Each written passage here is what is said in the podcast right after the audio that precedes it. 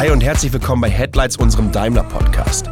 Hier stellen wir euch ab sofort die Menschen vor, die bei oder mit uns arbeiten, zeigen euch, welche Jobs es hier so gibt und wie die Daimler-Welt im Allgemeinen tickt. Ja, dieses äh, schöne silberne Fahrzeug ist ein 300 SL Flügeltürer und äh, der Wagen war 1954 eine Weltsensation, als der rauskam. Es war damals das schnellste serienmäßige Fahrzeug und es ist heute eine der Automobillegenden, wenn nicht gar die Automobillegende. Das ist Michael Plag. Er ist Projektleiter für Mercedes-Benz Restaurierungen im Classic Center Fellbach bei Stuttgart. Mit ihm werden wir gleich über seine Arbeit, seinen Werdegang und natürlich auch über eine ganze Menge Persönliches reden. Bevor wir aber mit dem Interview starten, gibt es erstmal die 3x30 für euch. Das sind drei Fragen, die wir zu Beginn all unseren Interviewpartnern stellen, damit ihr schon mal ein Gefühl dafür bekommt, wem ihr dazuhört. Und ich würde sagen, wir legen direkt los. Was gefällt dir an deiner Arbeit am besten? Ähm, ja, das ist äh, sicherlich diese Zeitreise durch 130 Jahre Technik von den ersten Automobilen äh, bis in die heutige Zeit. Ja. Jetzt gerade hier haben wir einen Benz-Motor von 1902, einen Contra-Motor und hier stehen wir an einem 300 SL-Motor und ähm, man muss sich also ja, ständig neu erfinden. Ähm, viele Dinge muss man hier erarbeiten. Es steht nichts geschrieben von 1900 und das ist das Faszinierende. Ja. Man muss sich selber die Lösung suchen. Ähm, äh, man kommt zum Ziel, man dokumentiert, dass man es für die Nachwelt in einer guten Form verwertbar erhalten kann und das ist die Faszination. Das ist schon relativ lange auf diese Frage geantwortet. Ich bin mir ziemlich sicher, dass du auf die nächste dann wohl kurz antworten wirst, weil offensichtlich gefällt es dir hier wahnsinnig gut. Gibt es trotzdem irgendetwas, was man verbessern könnte? Ja gut, es gibt immer irgendwas, was man verändern möchte, verbessern könnte, aber im Grunde genommen sind es immer Kleinigkeiten, äh, wo man an einem Schräubchen dreht. Ja. Im Großen und Ganzen ist es hier ein, ein Traumarbeitsplatz, Ja. ein außergewöhnlicher Arbeitsplatz und das weiß ich sehr zu schätzen. Kannst du dich eigentlich noch daran erinnern, was du werden wolltest, als du sechs Jahre alt warst? Ja, ähm, was will man da werden? Ähm, ich denke Feuerwehrmann oder Polizist, also so fängt es glaube bei den meisten Jungs an. Das war schon mal ein kleiner Vorgeschmack von unserem Interview und ich würde sagen, ähm, wir legen direkt los. So, Michael, ähm, du hast uns jetzt hier mehr oder weniger in die heiligen Hallen geführt. Äh, ich bin zum ersten Mal in dieser Halle. Hier haben wir unsere komplette Rennsportsammlung drin. Also ich habe alleine, ich glaube so 20, 30 Formel 1 gesehen aus den letzten ja, 25, fast 30 Jahren. Wir haben verschiedene Gruppe Cs, DTM-Rennwagen. Ähm, für mich ist das wie Weihnachten und Ostern und Geburtstag auf einmal, vor allen Dingen als kleines Kind. Ich laufe mit riesengroßen Augen durch die Gegend ähm, und bin sehr, sehr beeindruckt. Also schön, dass du äh, uns das hier ermöglicht, dass wir auch hier entsprechend das Podcast aufnehmen. Während unseres Vorgesprächs ähm, habe ich so ein bisschen halt zugehört. Äh, kann man sagen, dass du ein waschechter Schwabe bist? Ja, ich bin äh, hier im Schwabenland geboren, in Esslingen und äh, ich fühle mich sehr wohl im Schwabenland. Ähm, im, wenn man Schwabe ist, bekennt man sich auch äh, zum, zum Daimler. Man arbeitet hier beim Daimler und Ja. nicht bei Mercedes-Benz. Ja. In Mannheim ist es anders, Ja. aber hier sind wir beim Daimler. Das war auch so mit das Erste, was ich gelernt habe, als ich rübergekommen bin. Weil ich komme ja ursprünglich aus dem Ruhrgebiet. Ja. Und äh, das ja, du, du, du gehst jetzt zum Daimler. Richtig. Ja, und ich, ich, ich mache das so ein bisschen, weil wir haben bei uns im Ruhrgebiet, ich bin bekennender ähm, Schalke-Fan. Bei uns sagt man auch, man geht auf Schalke. Richtig. Genauso ist es hier, man geht zum Daimler. Ne? Oder zum VfB. Ja, genau, genau. Ähm, sag mal, ähm, du hast schon während des Intros erzählt, dass du seit 1982 jetzt hier bist. Erklär uns doch mal hier im Classic Center so ein wenig deine täglichen Aufgaben. Wie sieht der typische Arbeitstag? Wahrscheinlich gibt es gar keinen typischen Arbeitstag bei dir, aber wie würde er aussehen? Ja, ähm, also ich arbeite äh, für die Sammlung, für die große Sammlung unseres Unternehmens. Wir haben insgesamt 1000 Fahrzeuge in der Sammlung. Ähm, meine Aufgabe speziell sind die Vor alle Vorkriegsfahrzeuge, also von 1885 bis etwa in die späten 60er Jahre. Das ist meine Palette, da bewege ich mich. Spezialgebiet äh, Vorkrieg 300 SL. Und äh, da führe ich also von der kleinen Reparatur ähm, bis hin zur Vollrestaurierung alles durch. Und zusätzlich arbeiten wir im Classic Center hier natürlich auch seit 1993 für Kunden, mhm. die ihre Oldtimer aus aller Welt zu uns bringen können und wir hier mit unserem Know-how das Fahrzeug vom Hersteller originalgetreu reparieren und restaurieren. Du bist eigentlich so der absolute Experte. Ich habe früher immer als Kind auf dem Schulhof Autoquartett gespielt, ja, wo du immer alle Spezifikationen hast. Lustigerweise sitzen wir vor dem C111 und der war Ende der 70er Jahre in den Autoquartetts eigentlich immer derjenige gewesen, wo du alle anderen mitschlagen konntest Bezug der Endgeschwindigkeit. Ne? Und du hast mir, glaube ich, gerade schon erzählt, ähm, ihr seid mit dem schon über 300 gefahren. Ne? Ja, der Vierscheibenwandel, der lief damals 300. Das war ein Supersportwagen. Ähm, leider aus heutiger Sicht blieb es äh, beim Prototypen. Ja. Und es ist ein sehr bekanntes Auto. Und heute, auch heute noch kennen viele Menschen diesen orangefarbenen C111. Ja. Ähm, wenn du dir anschaust, was du heute machst, ist das so etwas, was du immer schon tun wolltest oder hat sich deine Karriere einfach durch Zufälle oder persönlichen Einsatz genau in diese Richtung entwickelt?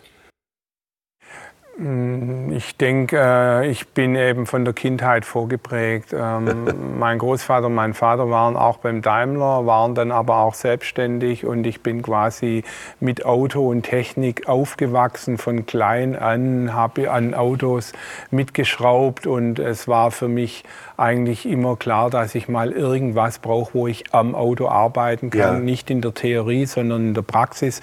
Und ähm, ja, das habe ich hier äh, gefunden und die Arbeit mit Kunden, ähm, für, für die arbeiten wir. Unser ganzes Arbeiten ist auf der Kunde ausgerichtet und das macht großen Spaß.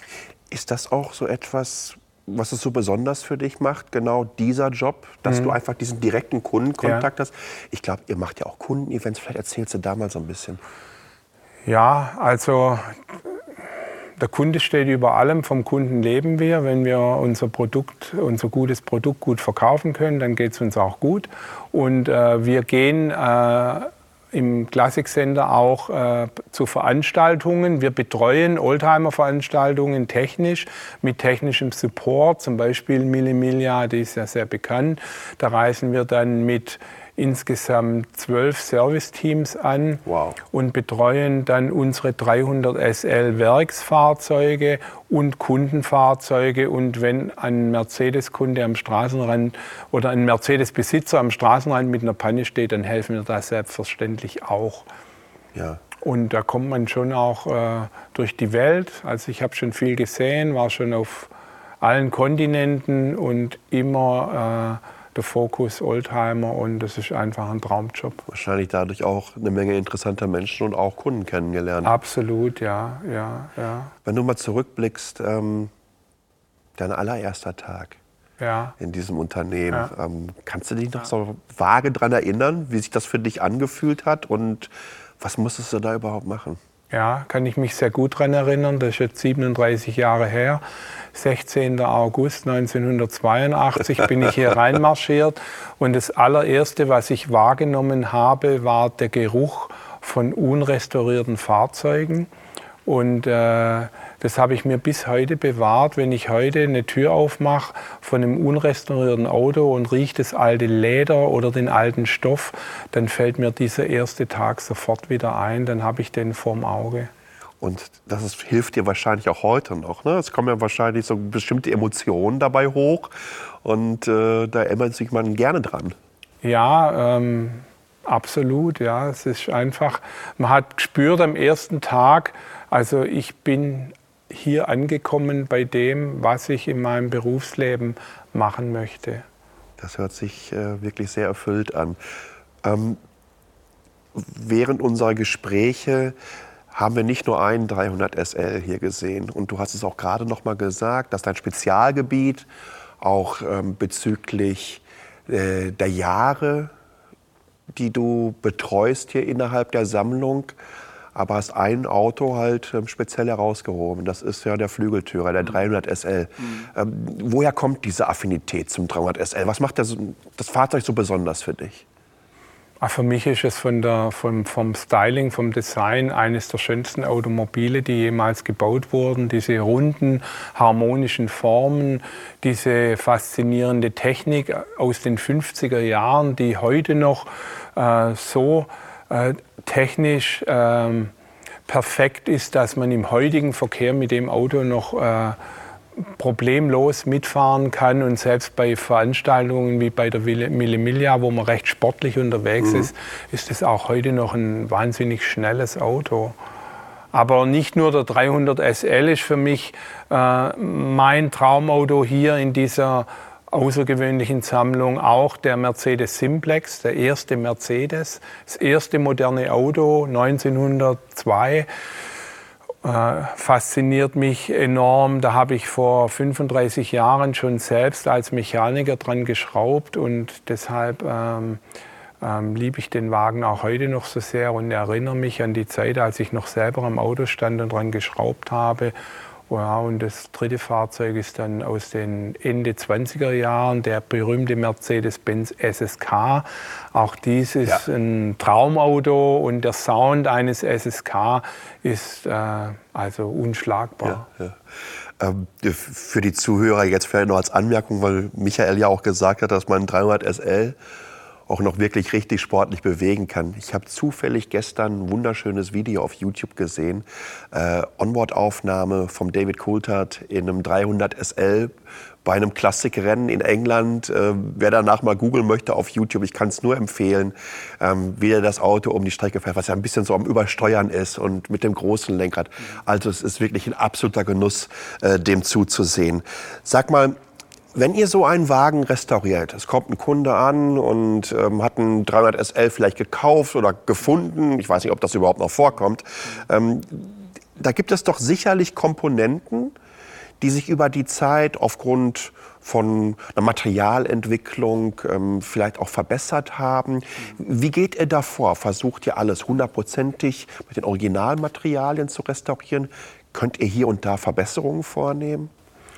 Ja, wir machen schon auch Verbesserungen. Wir bauen jetzt keine Bremsbeläge mehr ein vom, von der Materialzusammensetzung aus den 50er Jahre oder 30er Jahre. Man hat auch gewisse äh, äh, rechtliche Vorgaben, an die man sich heute halten muss auch in Bezug auf Materialfreigaben. Aber die oberste Prämisse bei uns hier ist Originalität, wie der Leitspruch von Paul Daimler. Und ähm, Darüber hinaus bewegen sich die Autos natürlich heute in einem ganz anderen Verkehr als 1900 oder 1950. Und äh, wir wollen natürlich dem Kunden ein Fahrzeug ausliefern, wo er im Alltag benutzen kann. Und da gibt es heute natürlich durch Staus, ähm, schon Dinge, wo alte Autos nicht mögen. Und da wird natürlich auch dann je nach Einsatzzweck oder, oder Wunsch des Kunden zum Beispiel ein elektrischer Lüfterflügel eingebaut, dass der Motorhalter nicht im Stau kollabiert. Natürlich moderne Bremsbeläge, äh, ein modernes Öl wird verwendet. Mhm. Also da richten wir uns dann schon auch den Bedürfnissen des Besitzers oder der Gegebenheiten. Plus die sollen ja auch wieder noch vor allen Dingen ein paar Jahre auf die Straße. Ich glaube, nichts Schöneres gibt es, als einen Oldtimer auch wirklich im Fahrbetrieb zu sehen, oder? Ja, Autos äh, sind gebaut, um äh, damit mobil zu sein. So funktioniert die Technik. Und ein Automobil ist kein Standfahrzeug. Es gibt viele Sammlungen, wo Fahrzeuge nur stehen und die Fahrzeuge, die stehen sich kaputt. Also ein okay. Fahrzeug wird durch Bewegung, durch richtiges Bewegen nicht so geschädigt als durch langes Stehen. Spannend. Und man muss natürlich dann auch Fahrzeuge, die lang stehen, entsprechend konservieren kontrollieren. Und fürs Fahrzeug ist es immer das Beste, wenn es immer wieder bewegt wird. Spannend, siehst du, das wusste ich noch nicht mal. Ähm, du hast gesagt, im August 82 bist du hier hingekommen. Ich bin mir sicher, da hast du damals auch noch Kollegen gehabt, die haben an Fahrzeugen gearbeitet, die damals noch keine Oldtimer waren.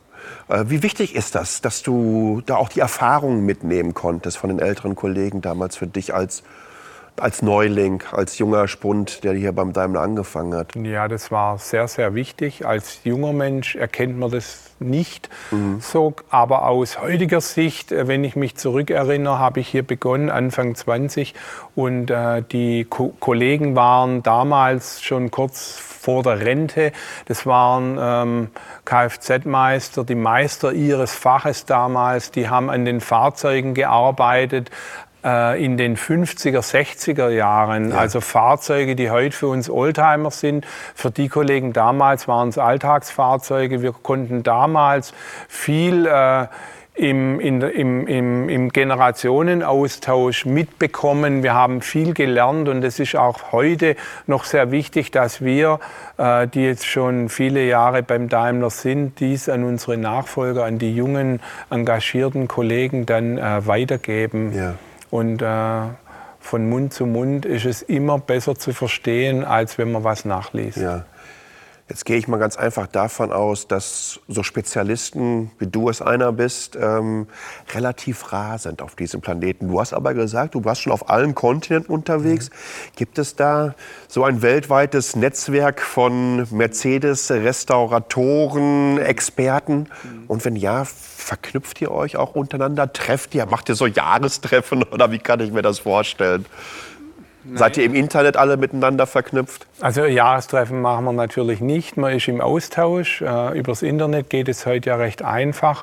Und dadurch, dass ich auch bei Veranstaltungen manchmal äh, übersee bin, zum Beispiel in Pebble Beach, bin ich dann bei den Kollegen in Irvine. Und wir hatten vor 20 Jahren hier einen Praktikanten, äh, der hat von mir damals hoffentlich viel gelernt und der ist heute der Werkstattleiter im Classic Center in Irvine, Kalifornien. Mit dem Nate bin ich im Austausch. Wir treffen uns dann einmal im Jahr. Er kommt jetzt auch die Tage wieder hierher und besucht ja. uns hier. Und da tauscht man sich aus. Und das ist auch sehr wichtig, weil äh, es gibt auf der ganzen Welt gibt's Fachleute, gute Fachleute. Und wenn man mit denen im Austausch ist, da bewegt man äh, einfach die Sache in die richtige Richtung weiter, findet schneller Lösungen, gibt auch Tipps, die einem dann einem anderen dann sehr helfen können, ein Problem zu lösen. Das ist der zweite große Classic Center, den wir drüben in Kalifornien haben. Das ist ja. ein bisschen kleiner als der hier, glaube ja, ich. Ne? Richtig, aber, aber, eine fantastische Lage. Ja. Schön dort zu arbeiten. 50 mm, Kilometer südlich von Los Angeles im wunderschönen Orange County. Das ganze Jahr schön Wetter, Sonnenschein. Aber wenn ich dort bin, ist es für mich ein ganz tolles Erlebnis. Ich bin immer gern dort. Aber ich bin dann auch wieder froh, wenn ich hier im Schwabenland bin, wenn ich die Jahreszeit Zeiten erleben kann und wenn ich hier in meiner Wirkstätte in Fellbach bin. Sag mal, wenn du so zurückblickst und die verschiedenen Projekte, die du auch betreut hast, gibt es da eins, was so ein bisschen raussticht, irgendwie ein besonderes, wo du vielleicht auch eine ganz persönliche Affinität zu hast? Ja. Ähm, das ist wahrscheinlich so wahnsinnig viel. Ne? Ja, es ist schon viel, äh, viel Außergewöhnliches ähm, durch meine Hände gegangen. Aber ein Projekt war ein ganz außergewöhnliches. Das war ein Projekt, ein Mercedes Grand Prix Rennwagen von 1908. Ein Kundenauftrag. Der Kunde kam mit Fragmenten, mit nicht erkennbaren Fragmenten an, wollte wissen, was das ist. Und die Recherchen durch uns in der Werkstatt und durch unser ausgezeichnetes äh, Konzernarchiv haben ergeben, dass es sich um das Chassis und um die Vorderachse eines Mercedes Grand Prix Rennwagen handelt. Da wurden zehn Stück 1908 gebaut, fünf Stück gingen in ein Rennen in Dieppe in der Normandie und äh, wir haben das Fahrzeug komplett wieder originalgetreu aufgebaut. Wir haben den Motor, der nicht mehr existent war, auch nicht mehr weltweit auffindbar war, komplett im Werk mit den Kollegen in der Gießerei in Mettingen aufgebaut. Wahnsinn. Ich habe gesagt, wenn wir das komplett nachfertigen, dann muss es da gemacht sein, wo es vor 100 Jahren auch gebaut wurde. Die Kollegen waren Feuer und Flamme. Wir haben Unterstützung von allen äh, Chefs da bekommen, weil es was Außergewöhnliches war.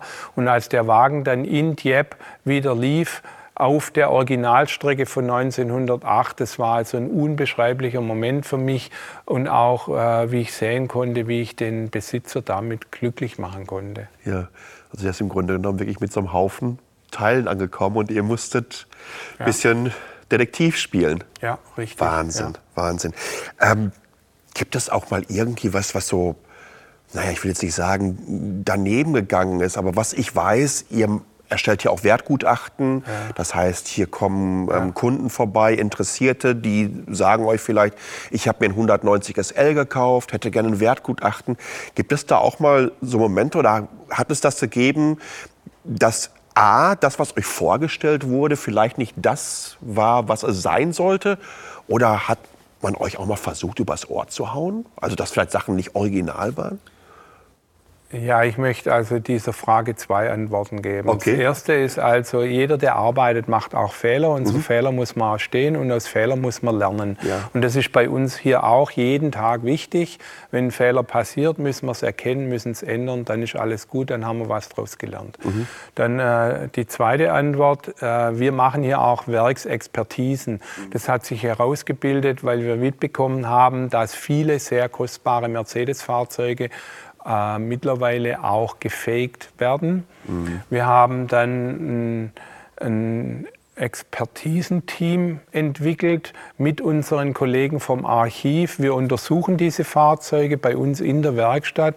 Ähm, wir untersuchen so ein Fahrzeug sehr gründlich. Wir suchen alles, was an dem Wagen original ist. Nummern, Materialien werden metallurgisch untersucht. Handelt es sich um das Originalmaterial von 1900 oder 1930? Und das machen wir mit dem Know-how, was wir im Unternehmen haben, mit den Kollegen vom Qualitätsmanagement in Untertürkheim. Da haben wir halt außergewöhnliche Möglichkeiten in dem Unternehmen, weil wir können auf die Ressourcen im Unternehmen zurückgreifen und wir haben in unserem Unternehmen äh, fantastische Fachleute auf allen Gebieten und das nutzen wir.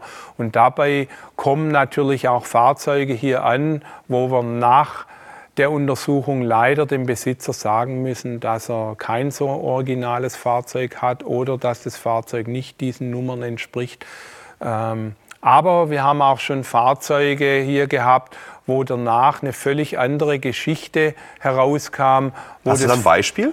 Mm, ja, wir haben zum Beispiel hier mal einen Flügeltürer bekommen. Das war ein Fahrzeug mit einer Stahlkarosserie. Der Kunde hat das Fahrzeug gekauft äh, völlig unwissentlich über das Thema 300 SL.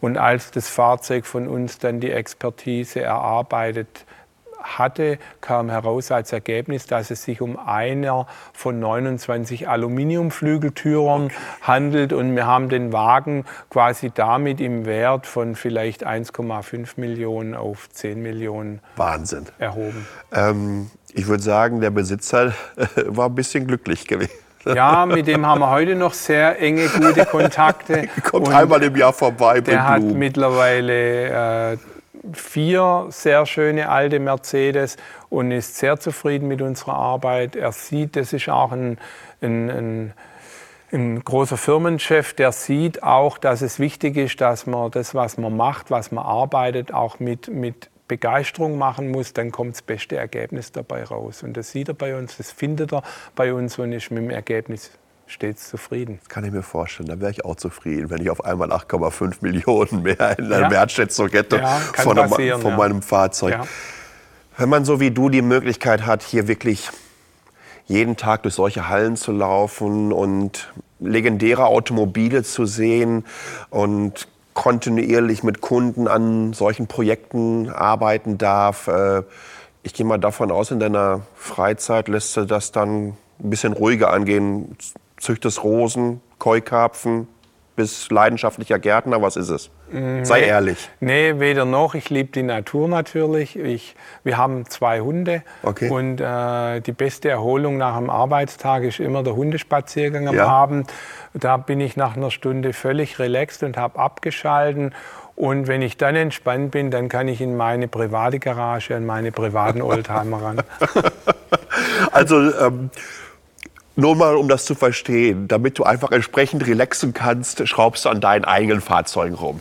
Ja, das ist eben die Leidenschaft, die Passion. Ich habe ein paar schöne Autos aus Deutschland, aus England, aus Frankreich und das sind jetzt keine Schätze, aber die Technik fasziniert mich ja. und äh, auch was völlig anderes zu tun als jetzt äh, im Alltag beim Daimler an den außergewöhnlichen Mercedes-Fahrzeugen. Ja, komm, da bleiben wir mal. Ein bisschen Butter bei die Fische. Welches Fahrzeug fasziniert dich denn da, was keinen Stern drauf hat? Du hast schon von welchen aus Frankreich oder aus England gesprochen. Ja. Was gibt es? Gibt es da ein besonderes Modell? Also alte Citroën faszinieren mich sehr wegen der Technik wieder. Ja, ja. Oder auch äh, englische Autos. Das Puristische, das äh, Sportliche, kein Komfort, einfach ein ganz einfacher, Hohes Fahren. bretthartes Fahren ja. mit tollem Sound. Ja. Und da hast du einige von. Ja, da haben wir einen Austin Healey und einen, einen Triumph Stack. Also, also Roadster äh, faszinieren dich ja. von ja. näher. Ja, kann ich, wie sieht das bei den Citroëns aus? Gerade Fahrwerke hat ja Citroën ähm, viel spannende Sachen gemacht in der Zeit. Ist das auch so etwas, was ja, dich fasziniert? Die, die Federung ist natürlich faszinierend und auch ähm, mit kleinen Motoren eine ordentliche Motorleistung, wo man also flott unterwegs sein kann. Kannst du dich noch an deinen ersten Wagen erinnern? Mein erstes Fahrzeug war, kam aus München und war ein 2000er Touring. Ach, wie schön ein wunderschönes Auto. Den habe ich aber nicht gekauft, weil er mir gefallen hat, sondern weil ich nicht mehr Geld hatte und ein damaliger Kunde wollte den loswerden. Und den habe ich dann für 1000 D-Mark gekauft. Und heute ärgert es mich, dass ich ihn nicht noch ich habe. Ich wollte es gerade sagen. Da hast du ja einen absoluten Klassiker. Ja. Ich mag generell die 2000er, 2002er. Mhm. Schöne Autos gebaut. Ja. Ähm, und heute auch wahnsinnig im Wert gestiegen. Ja, ne? Das ja. ist ein Liebhaberstück äh, geworden. Absolut, ja. ja. Ähm, Jetzt reden wir gerade schon über so Wertentwicklung. Kannst du so generell mal so ein bisschen erzählen, wie sich so der Markt für Oldtimer in den letzten Jahren entwickelt hat? Äh, ist es eine entsprechende Wertanlage? Lohnt sich so etwas überhaupt? Ja, das lohnt sich schon, wenn man das richtige Auto kauft. Mhm. Ja, das ist halt immer die Frage, was ist das Richtige. Aber die Oldtimer. Die werde ich dir auch gleich noch stellen. Die Oldtimer-Wertigkeit hat sich natürlich ähm, schon äh, stark verändert. Als ich hier anfing, waren Oldtimer ähm, Fahrzeuge von, von Enthusiasten. Und dann kam das 100-jährige Automobiljubiläum 1986. Ähm, wir haben als Unternehmen damals viel gemacht mit unseren Oldtimern. Wir haben unsere ganze Flotte äh, aus der Sammlung äh, fahrbereit gemacht und haben die gezeigt bei Filmen und äh, im Fernsehen und äh, ähm, wurde dann die Welt und die, der Journalismus aufmerksam auf das Thema Oldtimer ja. und dann ging das durch die Decke. Ja. Und dann ging das stetig nach oben. Ähm, dann sind Leute eingestiegen, die eben den Oldtimer als Invest gesehen haben, die die Preise gingen durch die Decke, was auch nicht immer gut ist, ja. weil dann für viele Normalbürger ein Oldtimer dann auf einmal oder ein bestimmter Oldtimer unerschwinglich wird. Und jetzt normalisiert sich das Ganze wieder ein wenig, was auch gut ist für die Szene. Ähm, du hast gerade gesagt, wichtig ist, das richtige Auto zu kaufen. Wenn wir uns mal naja, so unsere Produktpalette anschauen mhm. über die letzten Jahrzehnte, mhm. gibt es irgendwie eine Modellkategorie oder eine Baureihe, wo du sagen würdest, ähm, das ist erschwinglich, da hast du ja gerade auch mhm. nochmal speziell drauf mhm. verwiesen, aber das äh, könnte sich, das hat Potenzial für die Zukunft. Also in, in unserem Portfolio ist natürlich alles, was das Kürzel SL beinhaltet. Sehr kostbar, sehr wertvoll. Da gibt es sehr viele Liebhaber, sind auch durchweg wunderschöne Fahrzeuge ja. aus allen Epochen, also aus den 50ern bis in die heutige Zeit hinweg. Und äh, die Autos haben immer im Wert zugelegt. Ähm, momentan kann man, wenn man etwas Glück hat, noch eine schöne Pagode zu einem vernünftigen Preis bekommen. Äh, Top-Exemplare sind vom Preis her auch schon so äh, durch die Decke gegangen, dass Geht es da zum Teil bis in eine Viertelmillion hinein. Ja, oder, ne? oder drüber, ja. ja. Ja, und, und SL, ähm, so Mitte, Ende 80er Jahre, ist das vielleicht so, das so die Baureihen, die jetzt so interessant langsam werden? Also der 107er auf jeden Fall, ja. auch in der, in der Coupé-Variante, was ja ein wunderschönes Fahrzeug als, als Coupé ist. Ähm, die neueren SLs, der R230 oder der R231, sind natürlich auch faszinierende Fahrzeuge. Für mich speziell der R230, weil der noch nicht so viel Elektronik drin ja, hatte. Ja. Wir wissen heute alle nicht, was mal in 50 Jahren mit so elektronisch äh, gesteuerten Fahrzeugen sein wird. Deshalb ist mir immer äh, ein Fahrzeug mit äh, begrenzter Elektronik äh, für mich persönlich äh, wertvoller, wichtiger. Ja. Wird man sehen in Zukunft, wie Klar, sich das da entwickelt. Äh, von daher ist es wahrscheinlich auch schwierig zu fragen, ob du dir, naja, zumindest kann ich dir fragen, ob du dir das vorstellen kannst, dass auch mal Elektroautos in 40, 50 Jahren Sammlerobjekte werden? Denke ich schon, ja, glaube ich fest dran. Ich bin auch vom Thema äh, Elektromobilität überzeugt, dass sie jetzt im Übergang sehr, sehr wichtig ist. Ja. Wir hatten ja das Thema Elektroauto schon in den Anfängen des Automobils, was heute viele Leute nicht wissen. Und extrem also, erfolgreich. Ja, also wir haben damals auch den Mercedes Simplex mit Radnabenmotor schon gebaut. In Amerika waren etwa 1908 waren etwa 70 Prozent sämtlicher zugelassener Fahrzeuge elektrifizierte Fahrzeuge. In Berlin fuhren Taxen und Busse schon elektrisch und dann hat der Ottomotor aber das Wettrennen gewonnen und jetzt sind wir in einer Zeit angekommen, wo sich zeigen wird, welcher Automobilbauer wird in Zukunft noch Autos bauen und wir sind, mhm. da, wir sind da überzeugt davon, dass wir das können, weil wir konnten es damals und im Brückenschlag können wir es auch heute. Michael, vielen, vielen Dank, dass du dir so viel Zeit für uns genommen hast und sie an diesen wunderschönen Ort geführt hast. Ich wünsche dir wirklich viel, viel Glück und viel, viel Spaß in deinen neuen Projekten, zukünftigen Abenteuern und ähm, dass du noch genug Autos findest, an denen du auch in deiner Freizeit umschrauben kannst, um zu relaxen. Vielen Dank. Vielen Dank. Das war Headlights, unser Daimler Podcast. Wenn es euch gefallen hat, abonniert uns, lasst uns ein Like da oder kommentiert auch gerne. Die nächste Headlights-Folge gibt schon nächste Woche, dann allerdings auf Englisch mit Leslie Kilgore und das ist auch unsere letzte Folge. Sie ist Vice President of Engineering bei Thomas Build Buses in High Point, North Carolina. Und wenn ihr wissen wollt, welche spannenden Karrieremöglichkeiten wir auch für euch haben, schaut bei uns auf daimler.com/karriere vorbei. Wir freuen uns auf euch.